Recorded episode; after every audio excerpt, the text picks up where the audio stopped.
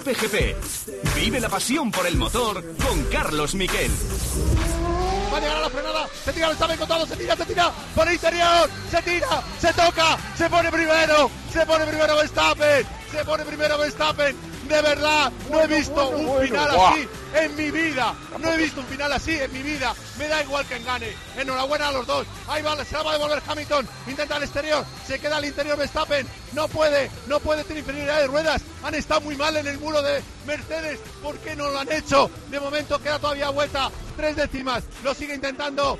Luis Hamilton, cuidado que lo puede volver a intentar, tiene otro punto donde intentarlo, fíjate cómo corre en la recta su coche, vamos a ver, llega la frenada, se llega, aguanta Verstappen, aguanta Verstappen. Esto es maravilloso, es uno de los días más legendarios del deporte mundial.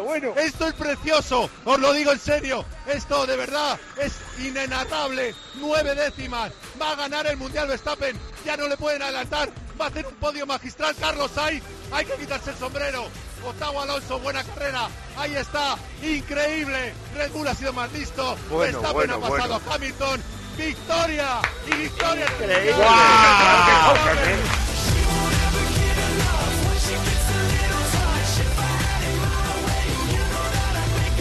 Hola, ¿qué tal? Buenas tardes, bienvenidos a Cope GP. Han pasado tres meses desde que cantamos esto y que vivimos un momento emocionantísimo con todo la pista de Abu Dhabi, todo el circuito de Abu Dhabi convertido en un ambiente eléctrico, todo el mundo de pie los eh, yates estaban sonando sus bocinas por el ganador de la carrera y por el nuevo campeón del mundo.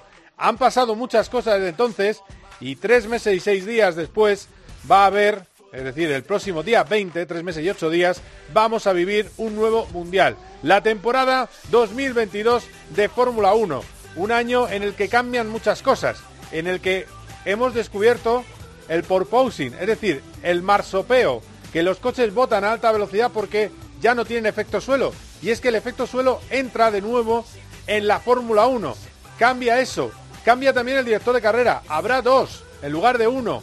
Con polémica, con presiones de Mercedes. Han conseguido la cabeza de Michael Massey. Y eso sirvió para que retiraran la operación sobre ese final de Mundial en el que prevaleció la decisión del director de carrera sobre quitar el coche de seguridad. Desde entonces vivimos una especie de amago de Hamilton de no seguir, pero Hamilton sabía que iba a seguir en la Fórmula 1 y llegamos a la primera carrera del año con las fuerzas hacia Red Bull, pero también hacia Ferrari. El mejor Ferrari de hace muchos años está generando mucha ilusión y chiribitas en los ojos a Carlos Sainz y a los aficionados españoles. ¿Se puede soñar con una victoria? ¿Por qué no? En la primera carrera del año. Es verdad que quizás tenga un poco más Red Bull, Hoy lo vamos a analizar, ese momento con un tanto de la temporada. Ya hice un avance eh, en, el último tiempo de juego el sábado pasado. Tengo algún dato más y con eso os voy a dar un poco lo que pienso de lo que va a pasar en el comienzo de la temporada, porque es verdad que aquí hay que hablar del comienzo, de después de Barcelona y del último tramo, porque va a ser un año de muchas evoluciones, de muchos cambios y desde luego en el que hay que estar muy, muy atentos. De momento Mercedes no va a empezar tan bien como le gustaría, pero no va a estar mal, evidentemente. Quizás tercer coche, pero bueno, eso lo vamos a analizar con los sonidos de los motores después en un programa que va a ser un programón en el que el principal protagonista va a ser Mar Márquez, porque este fin de semana arranca el Mundial de Fórmula 1, pero tenemos la segunda prueba del Mundial de MotoGP en Mandalika, en Indonesia, prueba de madrugar, 5 de la mañana para la carrera de Moto 3 y como siempre, y bueno, pues son horarios para verdaderos aficionados. Así que atentos a la pantalla porque será a las 5, a las 6 y 20 y a las 8 de la mañana. Comenzamos este COPE GP con los titulares.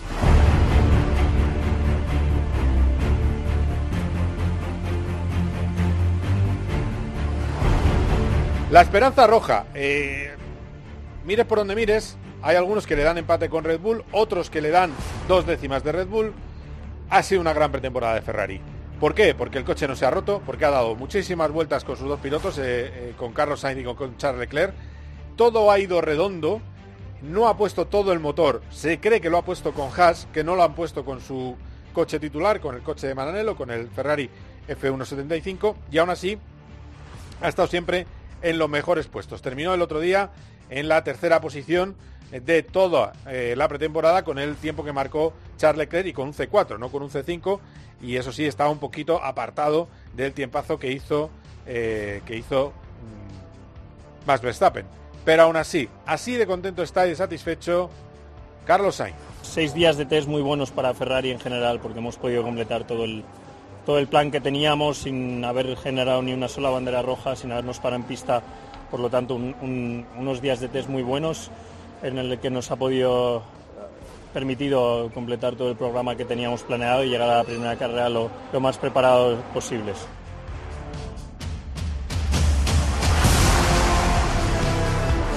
Y es que el tema de este año va a ser el ese cabeceo que hacen los coches, que es el movimiento que hace la, la marsopa cuando nada, por eso se llama por posing. Y eso es el tema, ¿por qué? Porque si lo controlas, ganas 7 décimas por vuelta. Para controlar el... Es decir, si consigues ir a la altura del suelo, que el coche es rápido y no hace ese cabeceo, es decir, no va perdiendo el, el agarre que da la succión del efecto suelo, puedes ir más bajo. Si vas más bajo, ganas 7 décimas por vuelta. ¿Qué puede pasar el sábado que viene? Que alguien se tire un triple, que haga un coche ingobernable para carrera, a ver qué pasa, pero luego el bamboleo, los golpes con el suelo, esa vibración, se cargue la mecánica y no aguante el Gran Premio. Va a ser, desde luego, una carrera con muchas dificultades porque la mayoría de los equipos no lo tienen eh, ahora mismo resuelto.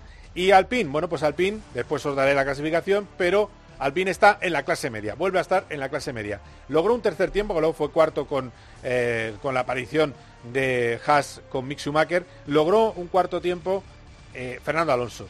Eh, puso el neumático C5, hizo una, perdón, C4, el blando, en lugar del medio, con el que intentó varias veces, que será el blando de la carrera. Intentó varias veces y nunca hizo una vuelta redonda. Y el caso es que le salió un buen tiempo en lo he leído en el diario AS porque he hablado con él, Alan Permain, el director deportivo de eh, el director deportivo de Alpine, dice creemos que estaremos en Q3. Si echas la cuenta y ves que hay un piloto de Alfa Tauri, Regulín, y otro piloto de Aston Martin, Regulín, es perfectamente posible que hasta los dos, que al menos uno de ellos esté en Q3, pero por lo menos Fernando Alonso, al fin el coche nos ha roto, dos jornada sin problemas, 122 vueltas el último día y estaba satisfecho. Había recuperado la sonrisa en estas declaraciones a la zona. Bueno, ha sido un día muy bueno, necesitamos un día limpio, sin ningún problema. Eh, ayer lo tuvimos con Esteban y hoy conmigo, así que hemos aprendido mucho del coche eh, en estos dos días y, creo que vamos a llegar mucho más preparados de lo que, de lo que pensaba eh, antes de llegar aquí a Bahrein, así que contento.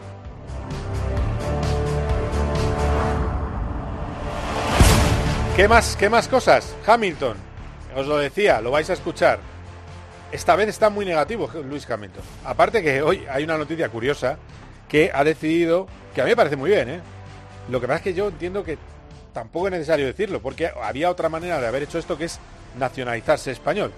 Ha decidido incluir el apellido soltera de su madre, Carmen, que se llama Larbalestier. Es decir, que a partir de ahora será Luis Hamilton Larbalestier los artistas son así. Prince se empezó a llamar de Artist, bueno, pues él ahora, con 37, se va a llamar Luis Hamilton Larvelestier. Eh, la otra opción, eh, Luis, está muy bien. Dice que estoy orgulloso del nombre de mi familia, no sé por qué se pierde el nombre de la mujer cuando se casan. Estamos de acuerdo. Mira, solución. Haber tenido nacionalizado al principio de tu carrera español y magnífico, porque aquí la madre conserva el apellido. Carlos Miquel Gómez. Ana Gómez Casado mi madre. Bueno, pues que lo sepáis. Daniel Asenjo, ¿cuál era? Flores.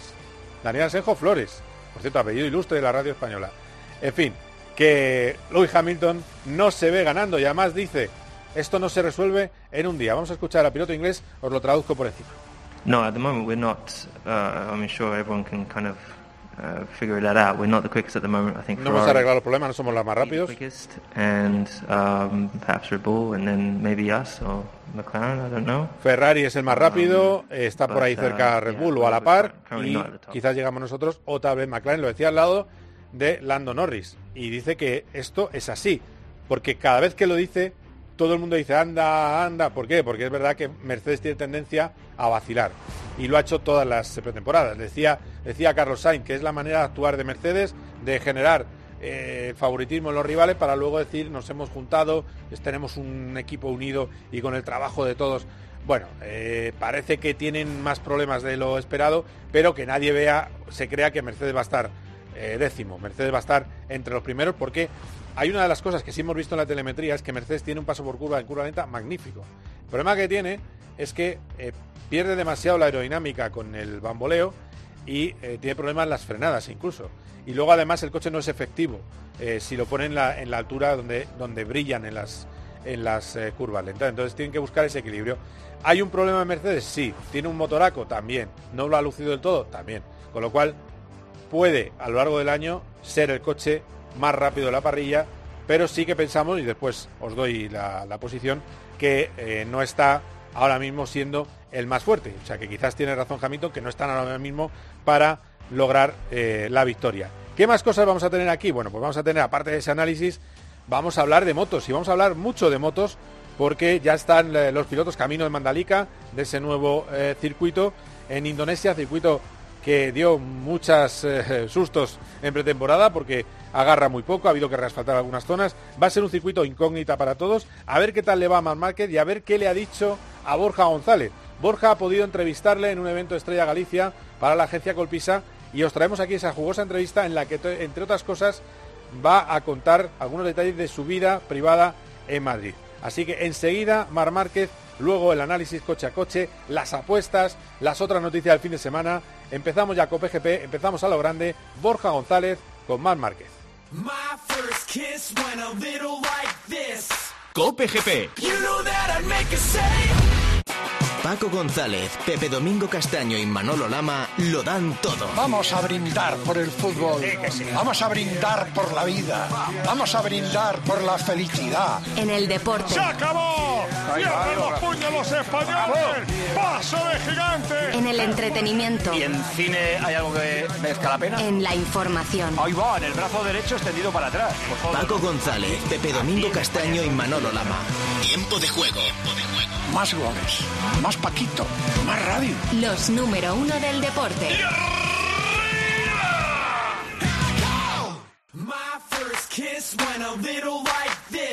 Cope GP. Vive la pasión por el motor con Carlos Miquel.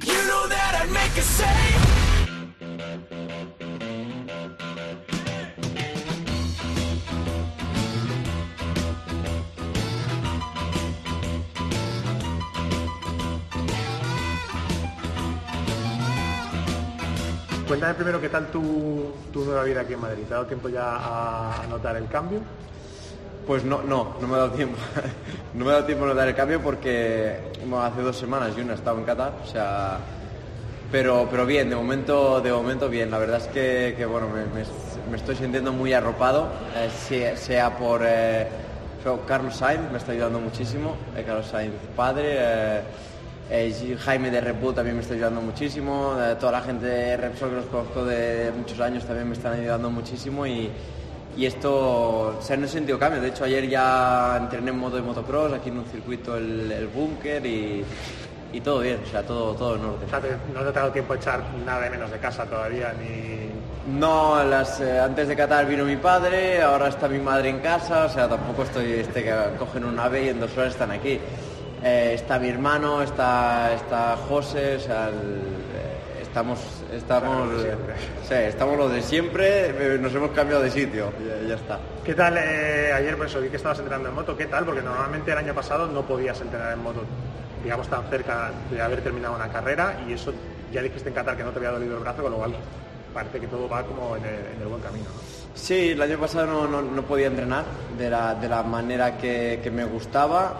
Ahora tampoco, porque, porque bueno, pude entrenar ayer, pero ya hasta Indonesia no, no, no, no cojo moto porque, porque bueno, tampoco lo puedo sobrecargar. Pero sí que, que- en Qatar no sentí dolor. O sea, en Qatar no sentí ningún impedimento, ni en el fin de semana ni en carrera, sobre el brazo. Y esto pues fue, fue un alivio y es una de las cosas que, Quieras o no tenía la incertidumbre de que en pretemporada lo máximo de vueltas seguidas que había hecho habían sido 10.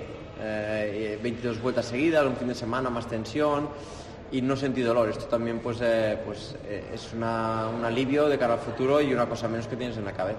Eh, tienes una cosa menos en la cabeza, ¿te ha cambiado mentalmente la perspectiva? Me refiero, después de haber estado tanto tiempo sufriendo estos años, el año pasado fue un año un poco extraño, ¿no? porque empezó con probándote y con dolor y terminó con un desastre y has empezado, te- te- ¿tú notas que, enfocas las cosas de una manera distinta, las, miras las- la, vida incluso de, otra manera?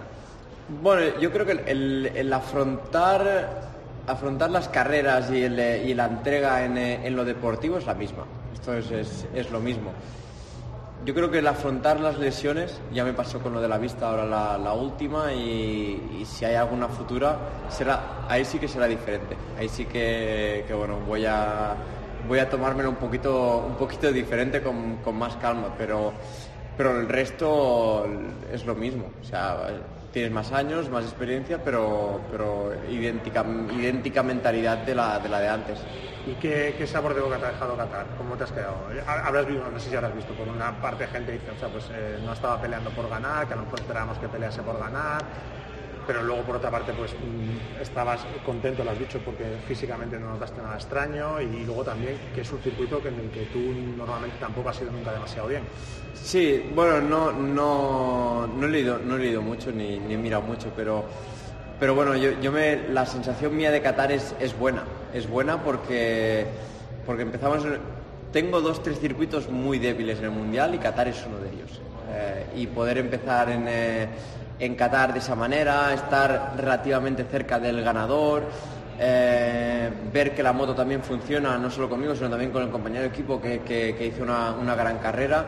Todo esto también pues, te, da, te da tranquilidad, ¿no? Y, bueno, empezar, eh, empezar a Qatar, Qatar, estar allí, sumar puntos y, hacer una carrera buena dentro de los objetivos, objetivos que nos habíamos eh, planteado, esto, esto, es, esto es bueno. Oye, dijeron, a principio de año se hablaba ¿no? de los que erais favoritos al título. Y tú mismo no, no dijiste favorito, pero que tú te consideras uno de los candidatos. Y todo el mundo metía evidentemente a, Fabio, a Peco por ser subcampeón y a Mir por la mejora de la Suzuki porque es el campeón del 2020.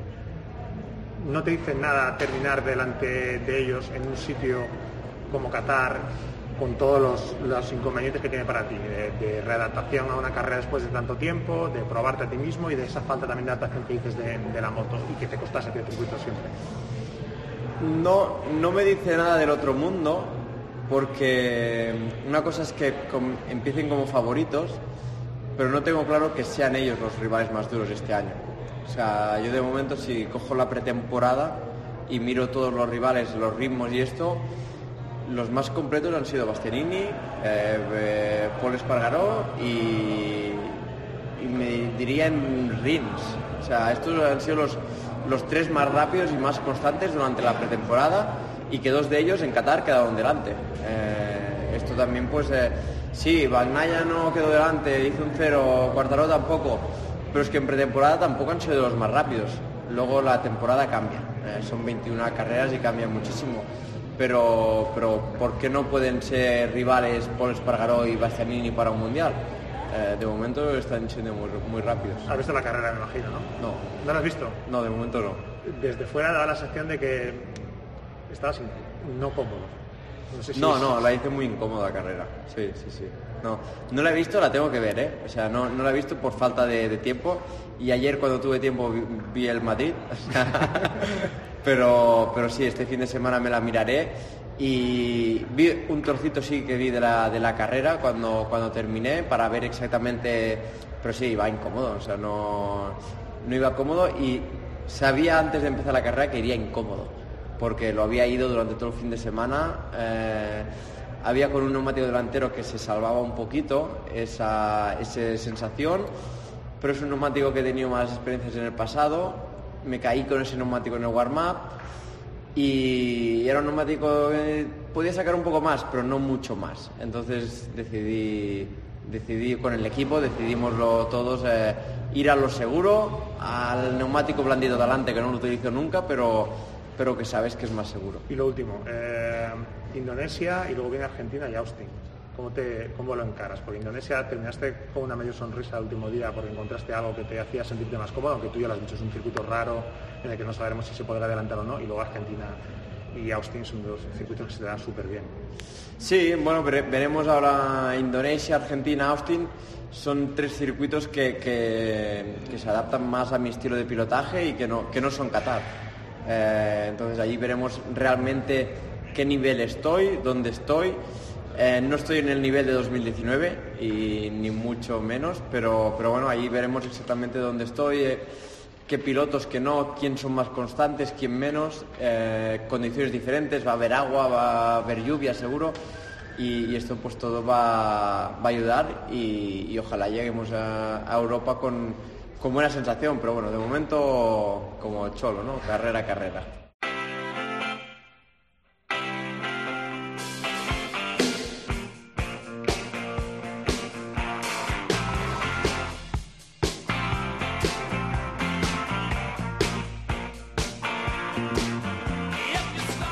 Hemos escuchado a Mar Márquez de cara a esta última carrera y tengo que hablar con el hombre que estuvo con él el pasado jueves, con Borja González, que le pillamos de viaje. Está ahora mismo camino de Mandarica, está en la parada en Doha. Hola Borja, ¿qué tal? Muy buenas. ¿Qué tal, Carlos? Buenas tardes. Eh, le veo muy madrileño. Sí, ¿verdad? está... Se ha, se ha adaptado, se ha adaptado bastante rápido.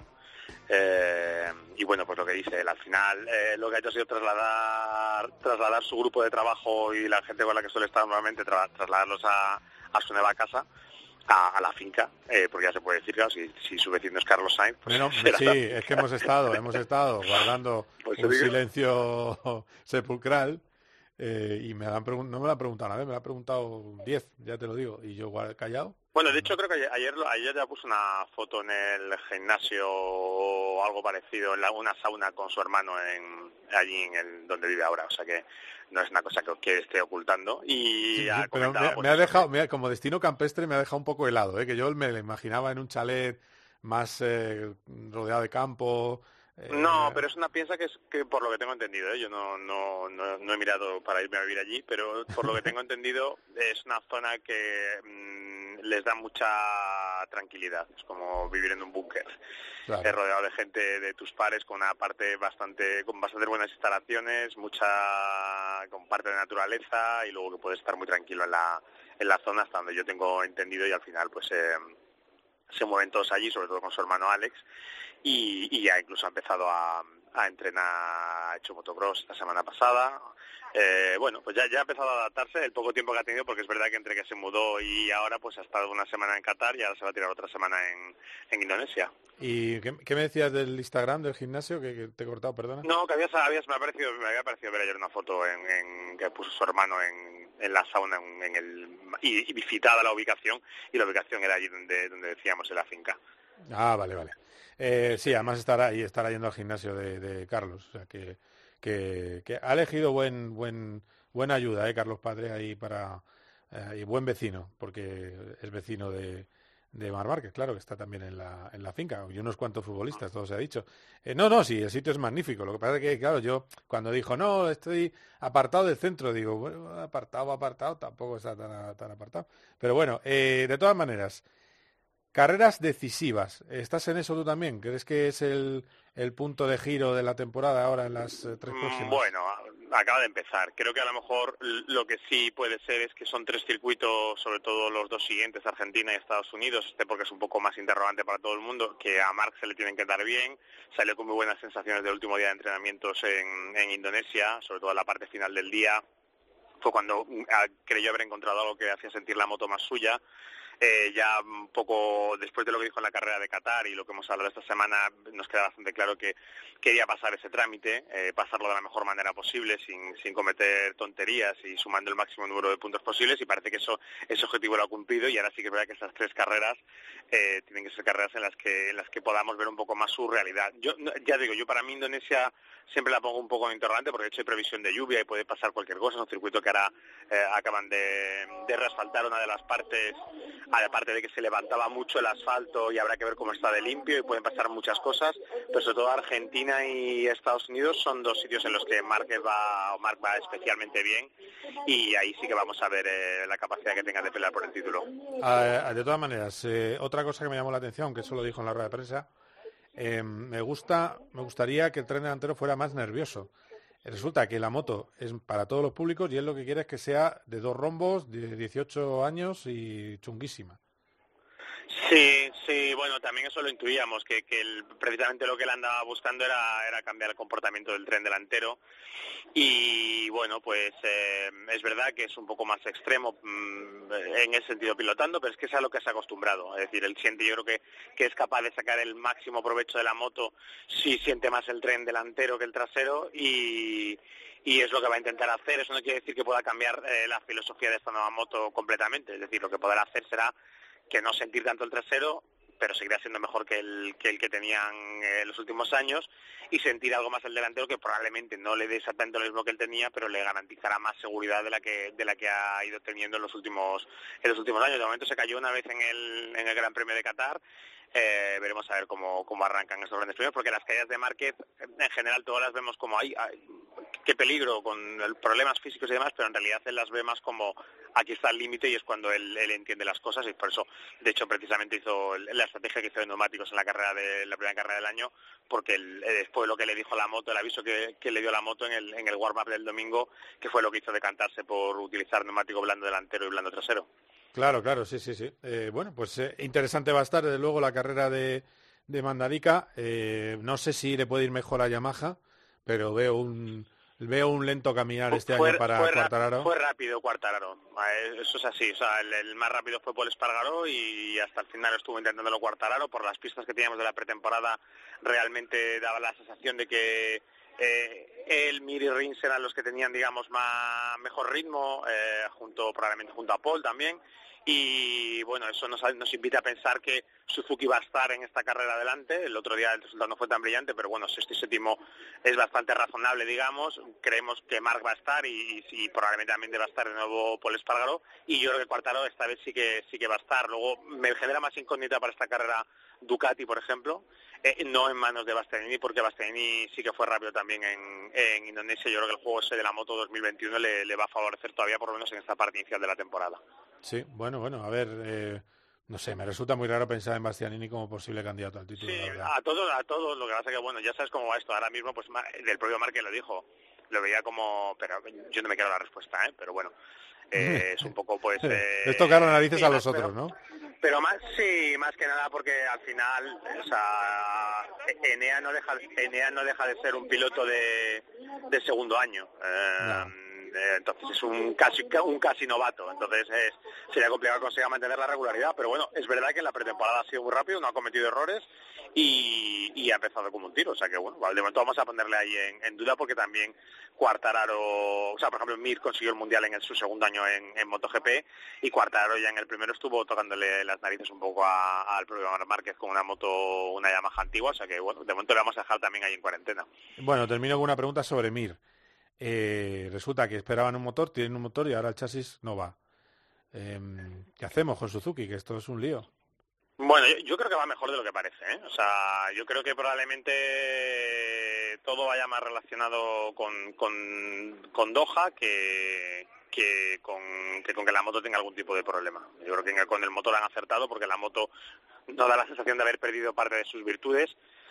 lo que pasa es que es cierto que ahora lo que ha pasado, y además probablemente también sea, esa una de las pruebas de la, de la primera carrera, es que cuando haces 22 vueltas eh, con ese motor nuevo mm, aprieta mucho más los neumáticos y las sensaciones que tú tenías con la moto de cómo conservaba neumáticos que en ese tipo de asfalto como por ejemplo el de Doha con esas condiciones a lo mejor las pierdes. Y entonces eh, yo creo que es la parte que a ellos les toca entender. Y a mí me da la sensación de que Suzuki está mucho mejor mejor que el sexto y séptimo puesto el otro día y que tienen buena información de Qatar y probablemente ya te digo, yo creo que les voy a ver, les vamos a ver peleando este, este fin de semana por la, por la victoria. Sí, ya te digo, si no aparece la lluvia y cambia el guion por completo, que podría ser porque la previsión es que llueva todos los días. Bueno, bueno, a ver qué pasa. Horarios del fin de semana, que esta vez sí que cambian y mucho, Borja.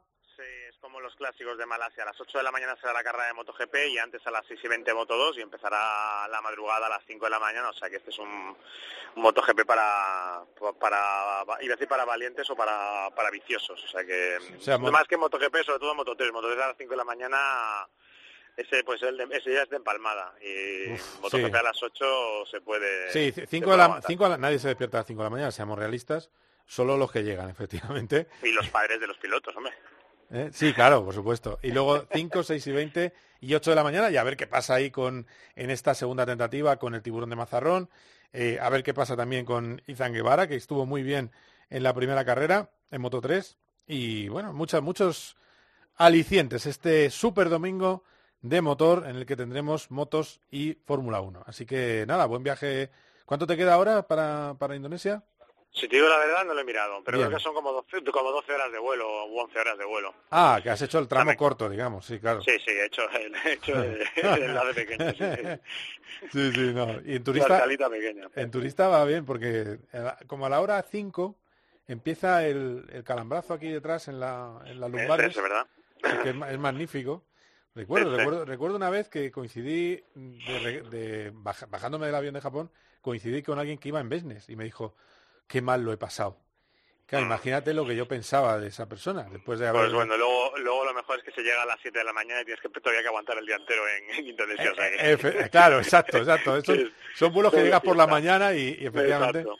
No, no, ya está- te toca esperar al, al resto. No sé si alguna vez te ha tocado hacer algún, alguna presentación de un documental o de algo así que te invitaban a verlo. Es, el- es un buen momento del día, ¿eh? Cuando llegas a las 7 de la mañana por la mañana y a las 4 te invitan a ver... Yo recuerdo... Sí, la a, cosas de... A algún evento recién llegado. Ay, ay. Eh, yo, yo recuerdo ver la vida de Bruce McLaren, que luego lo he visto, es un documental magnífico, preestreno, y estaba a mi lado el productor. Pues yo creo que vi los 10 primeros minutos y los 5 últimos. Y la borreguera, ¿no? hora y media de documental, y el resto, pues tan a gusto. Y luego aca- acabó y le dije, muy buen trabajo, le dije al productor. Digo, "Oye, te dijo tú, tú también. pero me da trabajo. Me ha gustado mucho, ¿eh? sobre todo el momento de el momento que muere Bruce McLaren, que es el final. O sea, que, digo, ah, mira, me, me desperté así, digo, anda, si está a punto de pegarse un tortazo. Así que, en fin, bueno, un desastre. Est- Estas, como ese, es el podcast, lo cuento. En antena no, no, no lo cuento, que luego se dan cuenta los, eh, la gente de McLaren. Que, que además son muy majos. Em, que gracias, Borja. Buen viaje para allá. Muy bien. Un abrazo, Carlos. Venga, hasta luego. My first kiss went a little like this. Cope GP. You know De lunes a viernes, el deporte se vive en el partidazo de Cope, desde las once y media de la noche con Juanma Castaño. Reacciones importantes las escuchamos ahora. Antes vamos en directo a donde está la noticia. Por ejemplo, en Sevilla. Ha habido duras cargas policiales durante el partido contra... Mar Márquez, buenas noches. Buenas noches. Aquí estábamos liados hablando de... Claro, es que yo creo que que decir- ¿qué jugador es Tiene que es que decir el, mejor de todos, el mejor de todos estos que estamos mencionando Pero es ¿por qué, Dembélé. pero ¿por qué dices que el mejor es Dembélé? ¿En qué, es que, ¿En qué os basáis? ¿Es para- mejor eh, Aubameyang ahora mismo que Dembélé? No lo sé porque Aubameyang no De lo lunes sigo, a viernes, desde las once y media de la noche, la mejor información deportiva y el mejor análisis lo encuentras en El Partidazo de Cope con Juanma Castaño. Cope GP. Vive la pasión por el motor con Carlos Miquel. You know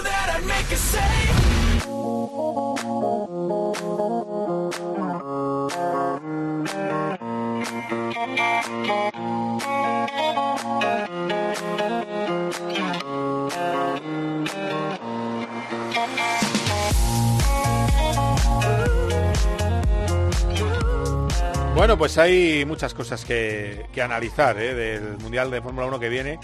Eh, eh, me han contado, luego lo contaré el domingo, a, a ver si, si puedo contarlo y si no, os lo cuento ahora. Hay fotógrafos en la Fórmula 1 que hacen fotos de los coches rivales todas las vueltas. De las ruedas. De la rueda, solo plano de la rueda. Y así saben cuánto desgasta cada coche el neumático. Es alucinante. Es decir, es que eh, el espionaje en Fórmula 1 y ahora mismo el espionaje y contraespionaje ha sido qué pasaba con el Mercedes nuevo. El Mercedes nuevo es un coche que tengo que verlo en vivo. En foto es feo. ¿Por qué? Porque no tiene pontones. Estamos acostumbrados a que los coches tengan pontones. Tiene, pero son minúsculos. Y luego es como una careta de Scream. Es un coche que desciende hacia los lados, eh, en sus pontones, en su lateral, y queda raro. Entre eso y que arriba tiene una joroba bastante grande para poder agrupar los radiadores, no es el Mercedes más bonito. Eso no quiere decir que no sea efectivo. El coche tiene algunos puntos eh, muy buenos. Eh, pero eh, hay que ver cómo funciona. Y por cierto, prepararos porque esta semana va a haber un anuncio muy importante, no puedo decir cuál, del calendario del Mundial Fórmula 1 del año que viene. Ya os aviso. Pero no puedo decir dónde va a ser ese nuevo escenario del Mundial de Fórmula 1, aunque lo sé, pero me han pedido discreción, lo, lo seré. Eh, vamos con la clasificación. ¿Quiénes están los cinco primeros del campeonato? Tengo que deciros una cosa. El quinto es el sexto. Así que ahora os digo el quinto. Pero bueno, como es nuestro motor, uno de nuestros motores, pues así suena el Alpine de Fernando Alonso y Esteban Ocon.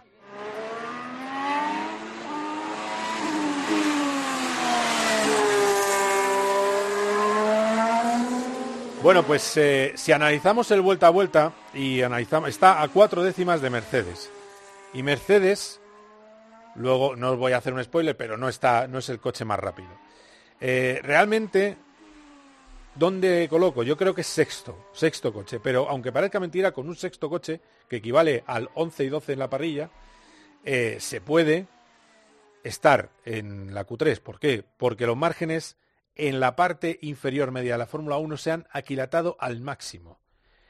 Creo que está Alfa por delante, porque Alfa va a tener una evolución eh, tipo Red Bulliana, tipo Red Bull, porque está fabricado en la fábrica, diseñado en la fábrica de Red Bull, y creo que va a ser un poquito más rápido. Eh, hizo un 33-0 como tiempo eh, Yuki Tsunoda, y si analizamos ese, claro, dicen, no, es que ha hecho menos Fernando Alonso, ya, pero realmente eh, bueno, al final ha hecho menos, pero también es cierto que lo hizo en la hora feliz. Eh, y no era, y no era, evidentemente, su nuda no es el mejor piloto eh, de Alfa Tauri. Si yo creo que Gasly, si hace un 33-0 su noda, Gasly podía haber bajado a un 22-7, a un 32-7. Y eso ya es nivel, nivel del Alpine. Con lo cual, lo normal es que Alfa Tauri tenga un punto más que Alpine, que sería el sexto coche. Posición idéntica a la que empezó Alpine el año pasado, os aviso. ¿Y qué pasa? Que tiene que tener cuidado con los de detrás, porque está pegado, pegado, pegado, otra vez Aston Martin. Eh, y luego os digo otro que os va a sorprender que está detrás, porque los dos últimos coches en lo que he analizado en el vuelta a vuelta serían Williams, que ha tenido una pretemporada muy mala, y también sería el equipo Alfa Romeo. Esos serían los dos peores, pero ya no son los dos peores en, en Soria, es decir, no están eh, lejanísimos, no, no, son coches que están bastante eh, cerca y serían, desde luego, los eh, peores de la parrilla, porque Aston Martin os lo coloco séptimo, pero también pegado al Alpine, con lo cual, un momento de talento, una iluminación, un arriesgar más con la altura del coche puede hacer que todo cambie. Hay un grupo en el que está Alpine que tú puedes estar el 9 o puedes estar el 17. Y bueno, por desgracia, la evolución de la escudería francesa no ha sido hacia adelante, ha sido un estar más o menos donde se encontraba, pero con el problema de que los de detrás vienen achuchando porque lo visto hasta ahora va a haber una parrilla más aquilatada, más junta, así que vamos ya con el sonido del cuarto coche.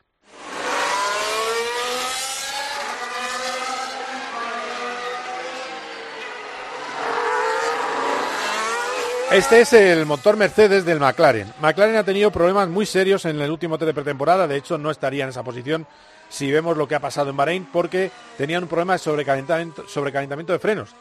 Y eso ha hecho que no hicieran tandas eh, largas, simulacro de carrera, han estado perjudicados. Hay otro problema para McLaren.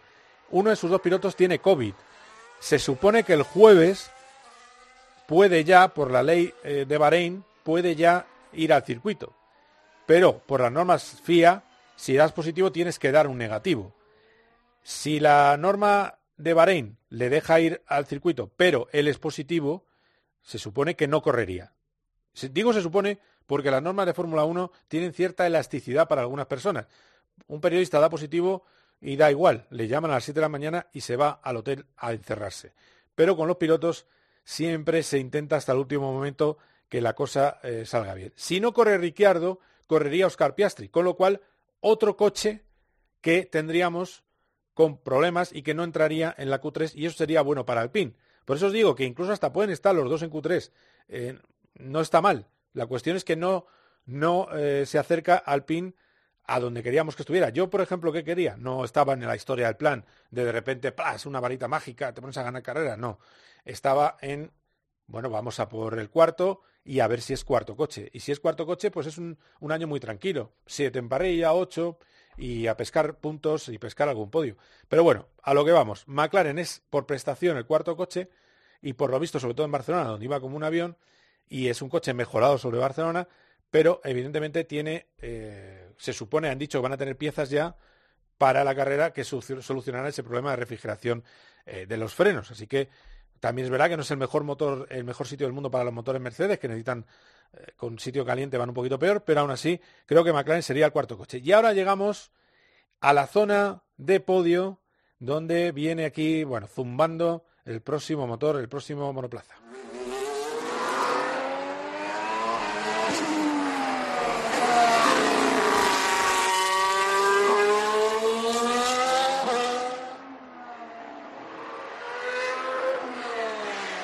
Bueno, pues el tercer coche es el Mercedes de Hamilton y de Russell.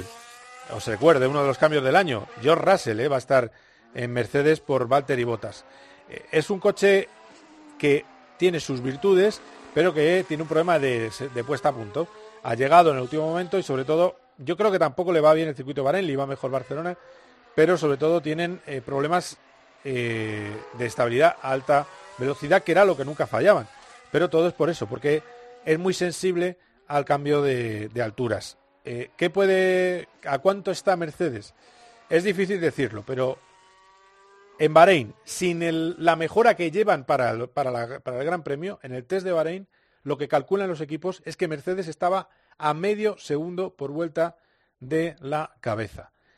Así que, bueno, pues es una distancia. Lo que pasa es que si no hay nadie detrás y falla alguno de los pilotos de cabeza, pues Luis Hamilton está a cuarto y después de haber montado la que han montado porque no tienen un coche para la pole, pues bueno, pues es empezar un año en una situación que no está nada mal, es subir incluso a un podio, en fin, vamos a ver qué, qué pasa con, con ese Mercedes que ha dado sus problemas de juventud.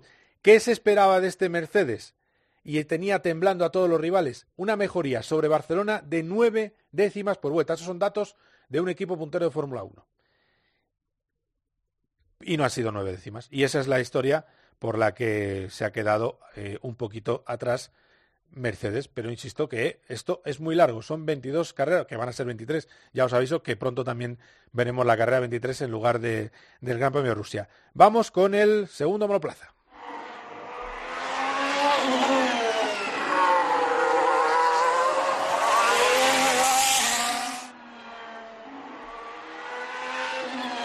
Vaya motoraco que ha hecho Ferrari. Eso es lo principal del equipo de Mananello. Es un auténtico avión. Es un gran motor el que tienen Carlos Sainz y Charles Leclerc.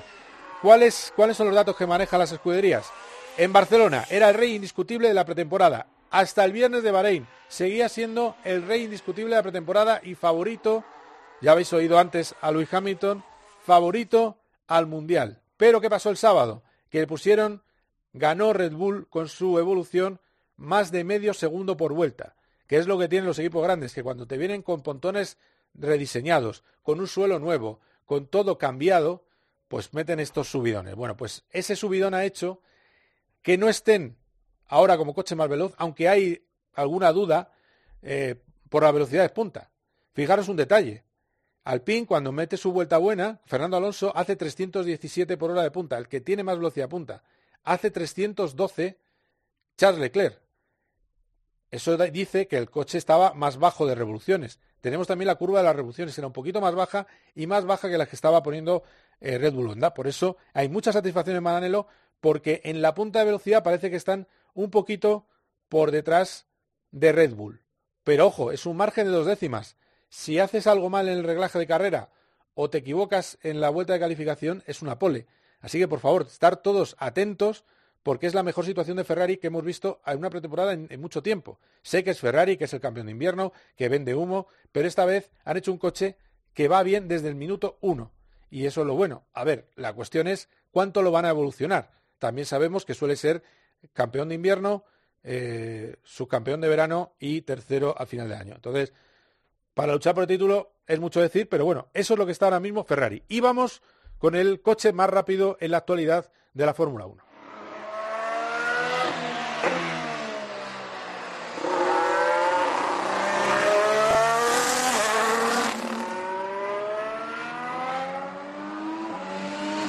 Bueno, pues ahí tenéis el Red Bull, el Red Bull de Max Verstappen y de Checo Pérez.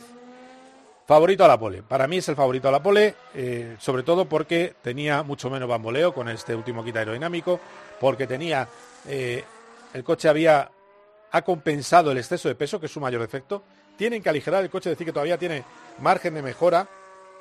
Insisto, es el único diseñador o director técnico que estaba en época del efecto suelo, con lo cual, eh, bueno, pues yo creo que se está notando también. Y, luego es un coche completísimo. El motor Honda está muy bien, quizás no sea tan fuerte como Ferrari, pero está bien, o como Mercedes. Tiene un coche muy redondo, un Verstappen que está muy seguro de sí mismo, que se burla de las eh, quejas de Mercedes y de todo lo que le dicen de la última carrera del año, que le van a seguir preguntando eh, toda la temporada. Bueno, pues Red Bull yo creo que es el favorito, pero cuidado que no puede descuidarse con los hombres de rojo y también os digo que tiene un margen de evolución que van a intentar solventar ese exceso de peso. El otro día lo hablábamos, es un coche que está 10 kilos por encima y eso son, es regalar tres décimas por vuelta, pues eso, ese exceso de peso lo van a intentar compensar con piezas ultraligeras. Y ahora va a pasar la que para mí, la que para mí puede ser la sorpresa del comienzo del año, se acerca ya a toda velocidad y va a pasar por este estudio, vamos a escucharlo. Arranca. Y acaba de pasar, bueno, está, vaya, vaya miedo acaban de pasar aquí todos. Eh, bueno, ahí lo tenéis, es el Haas. Mucha gente no lo está tomando en serio, le ponen en alguna lista es el último coche de la, de la parrilla. Pero, si os decía que en tandas largas era el Alpine estaba a cuatro décimas, el Haas estaba a tres. Haas no puedes hacer un 32-2 o un, un punto 2 que hizo de, tiempo, eh, no puedes hacerlo eh, así, eh, porque sí, es decir, no hay gasolina para quitar suficiente. El coche es, está hecho en Maranello. Lleva el motoraco de Ferrari, lleva el tren trasero de Ferrari, lleva el cambio de Ferrari y es verdad, no va a evolucionar, a lo largo del año va a ser un, un, un desastre, 32-2 era lo que os decía, a medio segundo de Verstappen, eh, con una goma incluso un poco peor, evidentemente no va a luchar por el título, pero sí es un equipo liante en la clase media, sí puede ser una amenaza para Aston Martin, para Alpine, para Alfa Tauri, puede ser la gran sorpresa del año con Mick Schumacher y con Kevin Magnussen. ¿Qué pasa? Que no es lo mismo Mick Schumacher y Magnussen, por eso he puesto delante Alpine, que Ocon y Alonso. Pero Alpine no puede descuidarse porque este Haas recuerda al primer Haas. Y otra cosa más. Eh, vamos a estar este año a aproximadamente dos segundos por vuelta, o un poco menos, un segundo y medio, de la pole del año anterior. Haas ya va más deprisa que su tiempo en la pole de Bahrein. Así que cuidado con Haas, que puede ser una amenaza como séptimo, octavo equipo de la Fórmula 1, pero una amenaza para el sexto, para el quinto, con esa prestación y sobre todo a una vuelta con ese motoraco que ha preparado Ferrari. Este es mi resumen, esto es lo que yo creo que puede pasar. Evidentemente, como no soy inteligencia artificial, nadie va a decir que, que bien está lo de la inteligencia artificial, solo soy un periodista, puede pasar de todo en Bahrein, vamos a ver qué sucede.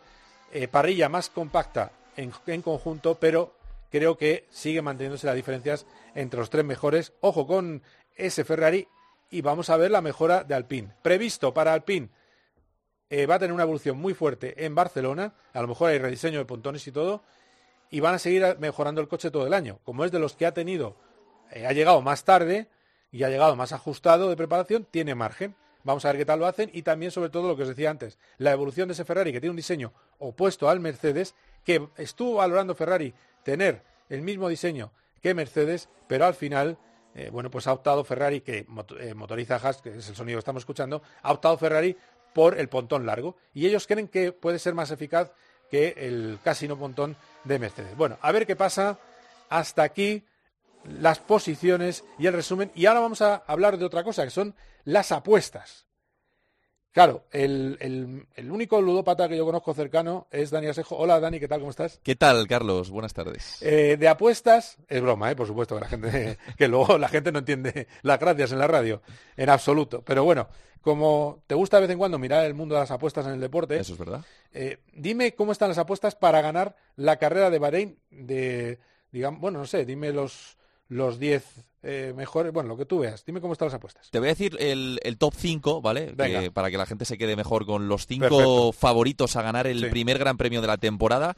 Yo no sé si son un poco, escuchándote, yo no sé si las casas de apuestas son demasiado conservadores o demasiado, demasiado tradicionales. El máximo favorito para ganar la carrera en Bahrein es Max Verstappen, que se paga 3 euros a 1. El segundo máximo favorito es Lewis Hamilton, que se paga 3,25. El tercer máximo favorito para ganar el Gran Premio del domingo es Leclerc, pero a mí me llama un poco la atención la diferencia en cuanto a ganancias, porque es que Leclerc se paga 6.50. Uh, o no- sea, no- no casi el nada. doble, casi el doble que, que lo que se paga por Max Verstappen y por Hamilton. El cuarto favorito encontramos al primer español, que es eh, Carlos Sainz, 8.50. Que a mí también mm, me parece ¿Cuánto era demasiado. Leclerc? ¿Cuánto era Leclerc? 6.50 Leclerc, 8.50 Carlos Sainz. Mucha diferencia de Leclerc a Sainz también. También, también. Y el quinto favorito es el otro Mercedes, que es George Russell, que se paga 11 euros a uno. Y ya que estoy, te voy a dar un extra, que es Alonso, aunque no le vamos a meter obviamente entre los favoritos, tampoco lo meten las casas de apuestas. Está el noveno favorito para ganar el Gran Premio de Bahrein, se paga 67 euros a uno. Uh, 67. O sea, que noveno en parrilla le están dando. Cuarto a Carlos, más o menos, ¿no? Eso es. Quinto a Russell, ¿eh? Si quiero decir, si es favoritos puestos en parrilla, eh, bueno, yo eh, eh, conversación de redacción de hace un rato. Yo decía segundo, tercero Sainz en parrilla y noveno Alonso. Yo lo dejo aquí grabado. Si acierto, pues luego me tiro, lo diré y si fallo, pues me callo. Eso es un poco así, porque luego para, efectivamente lo que tú dices, son conservadores. Si el reglamento fuera el mismo, firmábamos, yo creo Claro. todos, pero es que hay un cambio de reglamento y muchas incógnitas. Y luego, ¿cómo está la lucha por el título? Sí, lo hablábamos hace varias semanas, eh, la lucha por el título. Yo creo que no ha, cambiado mucho. El favorito ahora mismo para ganar el Mundial es Hamilton, que se paga 2.37, pero tiene a Verstappen muy pegadito. Verstappen es el segundo favorito, se paga 2.87. Es decir, 2.37 Hamilton, 2.87 Verstappen. La diferencia es, es mínima. El tercer máximo favorito es un Ferrari, es el de Leclerc, que se paga 8 euros a 1. Y aquí a mí eh, me sorprende, yo no, no sé si estarás de acuerdo. El cuarto favorito es George Russell, se paga 9 euros a 1. Y el quinto sí que sería Carlos Sainz con 13 euros a 1. También aparece noveno Alonso, 67 euros a 1, que es lo mismo que se paga porque gana la carrera del domingo.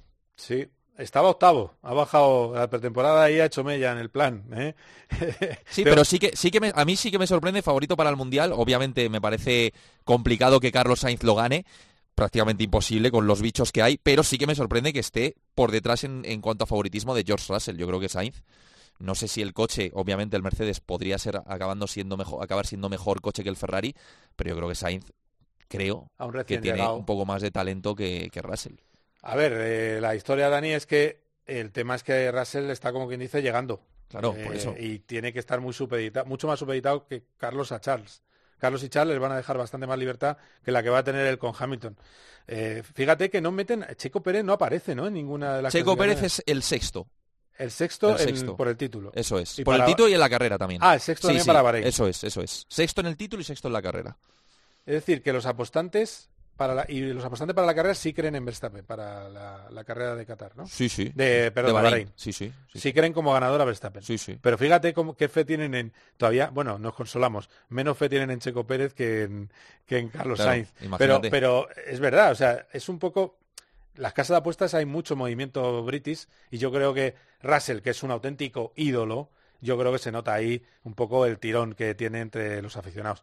Bueno, pues Dani, nada, eh, ¿tú qué te apuestas? ¿Qué vas a poner? Eh, Yo- 10 euritos. Eh, yo creo que, escuchándote a ti, que yo sé que eres un, un hombre con bastante buena información, creo que la carrera del domingo la va a ganar Verstappen. ¿Y por qué no poner un Ferrari ahí como segundo? Ojalá sea el de Sainz. Vamos, venga, a ver, a ver, lo firmamos. Ahí estaremos. Gracias, Dani. Abrazo. Venga, hasta ahora. Vamos a hablar ahora con una musiquita que vamos a poner. A ver, ahí. Exactamente. Un poquito de rock and roll. Dale, dale, dale, dale.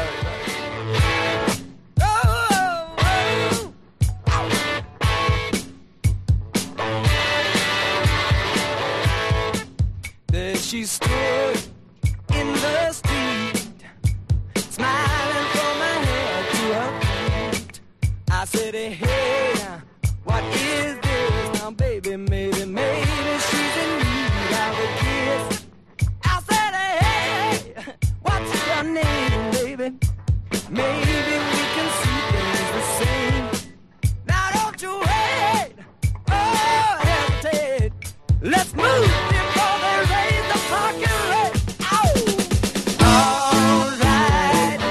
Bueno, pues como estamos muy bien, es lo que tienen las canciones antiguas, que hay que dejarlas, porque rompen tarde. Las de ahora rompen ya, empiezan, rompen y repiten lo que rompen 133 veces. Estas eh, eran así, de- se tomaban su tiempo, hay gente que se tomaba cosas mientras lo veía. Y tenemos aquí a un enamorado de los 70, que es eh, Carlos Balazar. Hola, Charlie, ¿qué tal? ¿Cómo estás? Muy buenas, muy bien, muy bien, muy bien. Enamorado en la música y en, yo creo que también en el motor. Sí, sí. Es- no me pongas en un en un dilema. Vale, vale, no, no sé, es que no sé si te han gustado porque a mí esto ya de los coches ballena, eh, mira, es una reflexión que no he, hablando de, de las posiciones de unos de otros, eh, no he hecho. No me la gusta. seguridad, eh, Carlos, la seguridad. no me gusta que sean tan gordos y tan no me ya, gusta pero nada. La seguridad. Bueno, pues Es hemos tenido es un tema bueno, es un tema de seguridad y también un tema de, de que las ruedas pesan mucho, de que de que Sí, hayan, bueno. han ahorrado costes en piezas y hay yo creo que unos 80 kilitos de baterías que tampoco está mal, que no se También, dice. Pero bueno, eh, bueno, hablamos de, de rallies, porque Claro, hemos tenido un gran resultado, ¿no? En el europeo de rallies. Pues sí.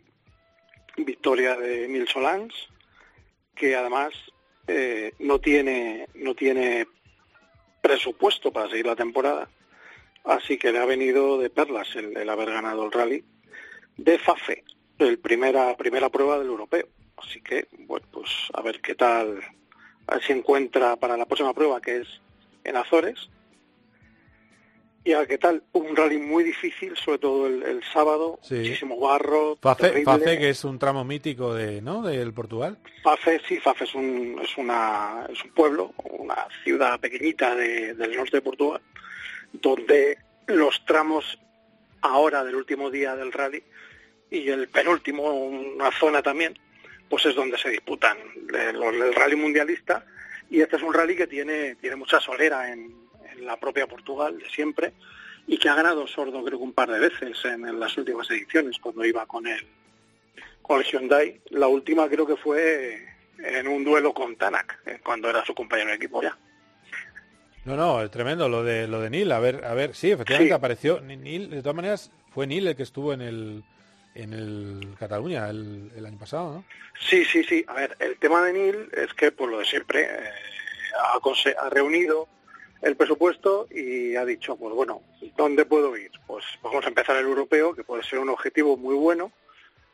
Y salió enchufadísimo, además. Hizo un primer tramo estratosférico en unas condiciones muy difíciles. Se la jugó, arriesgó, que es lo que hay que hacer. Y la verdad es que luego el resto de la primera jornada pues estuvo un poco a ver al venir, dominando, pero controlando. Y en el penúltimo tramo soltó otro latigazo tremendo y unido a algún problema de sus rivales, porque ya digo que con, con el tiempo infernal que había de lluvia, niebla, muchísimo barro, pues los coches tuvieron más de un problemilla.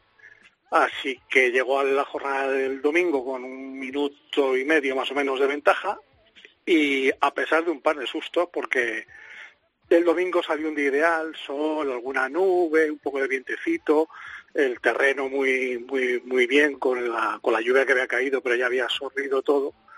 Pero a media mañana volvió a llover y la, la Power Stage eh, pues, pues de nuevo fue una, una burrada. La Power Stage que además es la misma que usa el Rally de Portugal. Es la de la de los megasaltos, ¿no? La de exactamente, la de los dos Qué saltos. barbaridad. El salto los dos de- me- Sí, bueno, eh, en resumen, para que la gente lo entienda. Sí. El salto absolutamente de locos. ¿Cuántos metros llegaron a alcanzar el año pasado en el Rally de Portugal?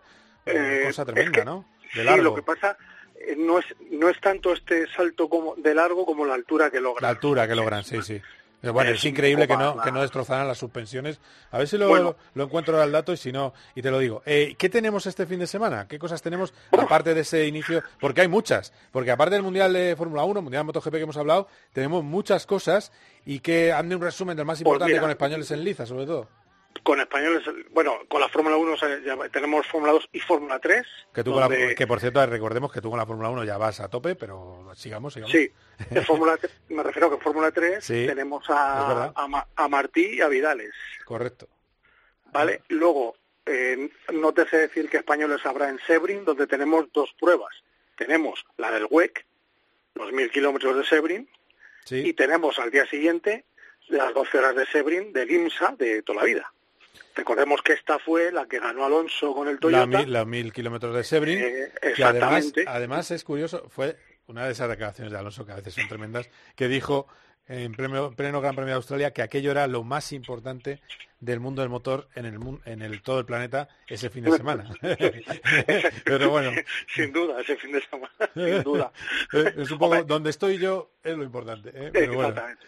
Eh, Sebring es, en cualquier caso, una de las em, pruebas míticas de la resistencia. O sea que, aunque ahora se, al final quedará circunscrita al, al IMSA, pero bueno, ahora el WEC se ha, salca- se ha sacado esa prueba, que me parece muy bien, de, de los mil kilómetros de, de Sebring. ¿Y qué más tenemos? ¿Qué más tenemos? Pues, bueno, tenemos la Indy en Texas. Ahí vamos, que, que- que- que sepan los oyentes que los abortados test de Texas Sí. fueron los culpables de que no tuviéramos la semana pasada al Spalou. Si no hubiera estado en el test de Texas y luego resulta que el hombre no, no, no pudo rodar por un nada, las cosas de Estados Unidos, un huracán eh, o un tornado, un tornado creo que era, pues pues nada, eh, no pudo ser. Eh, pero y bueno, creo que no me dejó nada. Bueno, hay, hay pues, bueno, hay Super 5000, bueno, hay un montón. O sea, este fin de semana probablemente sea uno de los más poblados del, del año. Sí, sí, bueno, pues habrá que estar atento a todo porque luego lo vamos a contar aquí en, en este programa. Eh, he dado ya mi, no sé si has escuchado mi ranking eh, de coches para el No. Mundial. No lo has escuchado. Bueno, No, eh, le he puesto un sexto a, a Alonso y un segundo cerca del primero a Ferrari. Eh, ¿Estás de acuerdo? Uf, pues en lo de Ferrari sí. De Es que el hecho, otro es muy difícil, ¿eh? Es que el otro me lo he Eh, pensado varias veces, pero bueno, sí, ya. sigue, sigue, perdón. eh, y y el- mm, yo yo creo que un- quizá un pelín mejor. Fíjate, vamos a, yo le- te voy a poner un quinto. Bueno, aquí estamos haciendo apuestas todo porque está todo el mundo como loco. Hay 60.000 entradas vendidas ya para Momeló, ¿eh? Esto Eh, está, sí. o sea, la fiebre por la Fórmula 1, por eso he puesto el final del año pasado, porque eh, al principio del programa, porque el final del año pasado fueron 750.000 espectadores encerrado y no sabemos lo que hizo la aplicación de Dazón. Exacto. Entonces eso es una barbaridad. Eso el fútbol no lo ve salvo los grandes del fútbol español. Exactamente. Entonces, y no estaban luchando los españoles por nada. Imagínate si ganara Carlos Sainz, toquemos madera, yo no quiero decir esa palabra, no voy a ser que lo agafemos, o gane Leclerc, pero No, imagínate, pero- tremendo. Eh, a ver, yo lo, yo lo que espero para estas, sobre todo tres, cuatro primeras carreras es sorpresas porque vamos a volver un poco, creo, ¿eh? al tema de problemas mecánicos y demás. Esto que casi no llevamos muchos años Sí, sí. que no que no ocurre, pues, pues, lógicamente porque la tecnología y la mecánica avanza mucho y está todo muy controlado y. Pero creo que vamos a tener eh, problemillas y eso va, va a poner patas arriba alguna carrera. Efectivamente. Vamos a ver, vamos a ver. Efectivamente. Efectivamente. Lo, lo decía yo antes, ¿eh? que puede ser el mundial en el que de nuevo haya rotura, sobre todo al principio de año. Y es que además la compactación, todo este diseño nuevo de los coches, sí, sí, sí. todo eso es un trabajo de ingeniería bestial. Y, Claro. y eso que hay que enfriarlo. y hay que enfriarlo. Y hemos visto por primera vez en mucho tiempo coches con frenos ardiendo. Es decir, que es lo que le pasó a Latifi, con lo cual, Por ejemplo. eh, f- en fin, no, no, eh, no sé. eh, vamos a ver, estaba viendo, no, hay una nor- hay, hay datos de longitudes, no de, de saltos en, Claro, eh, no de altura, pero bueno, eh, eh, 73 metros de largo. No, había, no, había, no, no, no. Esto, el, el salto que más se mide es el Colin Crest de Suecia y creo que el récord lo tiene Osberg con 47 metros. De alto, no, de largo. No, no, no, no, de, de- de- de distancia, claro, de largo. De, largo. Sí, cua- 47 metros. Sí, creo que Fafe son 32. Bueno, es una locura. Lo de Sí, los rallies. ser, Yo siempre le digo a mis amigos de los circuitos que esos son los que tienen las narices de verdad, los que hacen rallies. Pero, y te digo una cosa, no me discuten. No, no, me discuten. Y me dice, claro, claro. Pero bueno. a 160 entre pinos, me lo cuentas. Exactamente. Dice, no, no, y le pongo, le pongo el Finlandia y dice, sí, sí, sí, esto hay que echarle unas narices. Pero bueno. Muy bien, Charlie. Pues nada, estaremos atentos a todo lo que pase el fin de semana. Ha sido un placer, como siempre, ¿eh? El placer es mío, saludo a todos los oyentes.